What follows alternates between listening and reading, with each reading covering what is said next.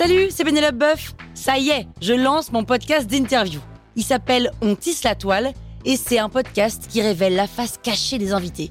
Et d'ailleurs, mes invités, ce sont des CEO et des célébrités comme Gad Elmaleh, Jean-Michel Apathy, My Better Self, Rose Eberstein, Mireille Dumas.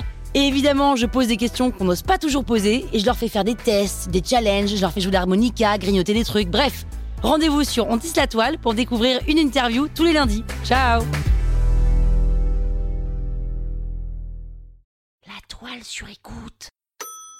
Thérèse Duquérou, ça a à voir avec Thérèse Raquin Le livre de... Non, je sais pas. Vous écoutez Krusty Book, le podcast qui résume les livres en vous spoilant le hook.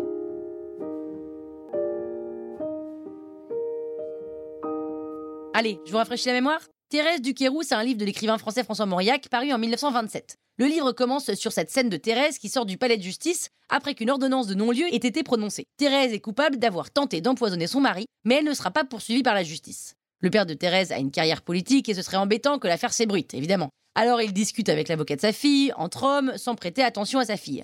Puis Thérèse prend le train où elle va retrouver son mari, qu'elle a donc tenté de tuer. Elle se met à penser à sa vie et à ce qu'elle pourrait dire à Bernard, son mari, afin qu'il la comprenne et pardonne son geste. On assiste alors à un long monologue intérieur dans lequel Thérèse se questionne sur comment elle a pu en arriver là, parce qu'elle n'a pas vraiment réfléchi ni prémédité son acte. Un peu comme un vase qui sait pas qu'il va déborder jusqu'à la dernière goutte. Thérèse se souvient de son enfance, de son amitié avec Anne de la Trave, la demi-sœur de Bernard, avec qui elle a été heureuse. Sa famille possédait l'un des deux domaines agricoles du hameau, le deuxième appartenait à la famille du Kérou, autrement dit celle de son mari. C'est ainsi qu'il fut décidé de marier Thérèse à Bernard dans l'objectif de réunir les deux propriétés.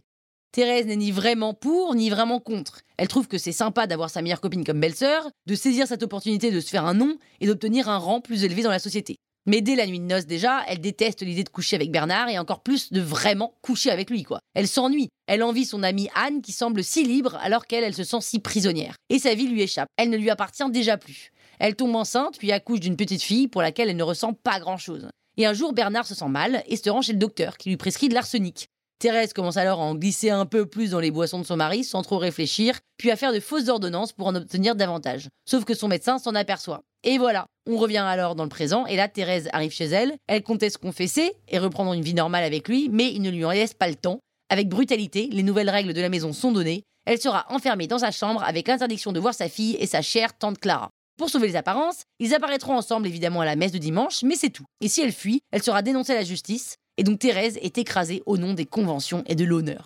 Thérèse songe à se suicider à l'aide d'un flacon d'arsenic qu'elle a gardé dans son manteau, mais alors qu'elle est sur le point de l'avaler, la servante entre dans la chambre et lui annonce la mort de tante Clara. Bernard s'absente quelque temps, ce qui prive Thérèse de sa seule sortie hebdomadaire. Enfermée dans sa chambre, son état de santé se dégrade, elle survit en fumant beaucoup et en pensant à la vie qu'elle aurait pu avoir si elle avait épousé Jean, l'homme qui la fascinait plus jeune. Quand son mari rentre à la maison, Thérèse est si mal en point qu'elle s'évanouit. Et pris de pitié, Bernard la soigne et décide de lui rendre sa liberté. Le livre se termine à la terrasse d'un café parisien où le couple se trouve. Bernard demande à sa femme pourquoi elle a voulu le tuer, et elle est sur le point de lui dire tout ce qu'elle avait prévu de lui dire dans ce train qu'il a ramené chez elle, mais elle en fait rien. Ils sont sur le point de se comprendre pour la première fois, mais cette discussion n'aura pas lieu. Il lui rappelle qu'elle ne reviendra dans la maison que pour les événements familiaux, et elle se lève, et elle s'en va. Ben voilà, maintenant vous pouvez faire croire que vous avez lu le bouquin. Croustille, hein La toile sur écoute.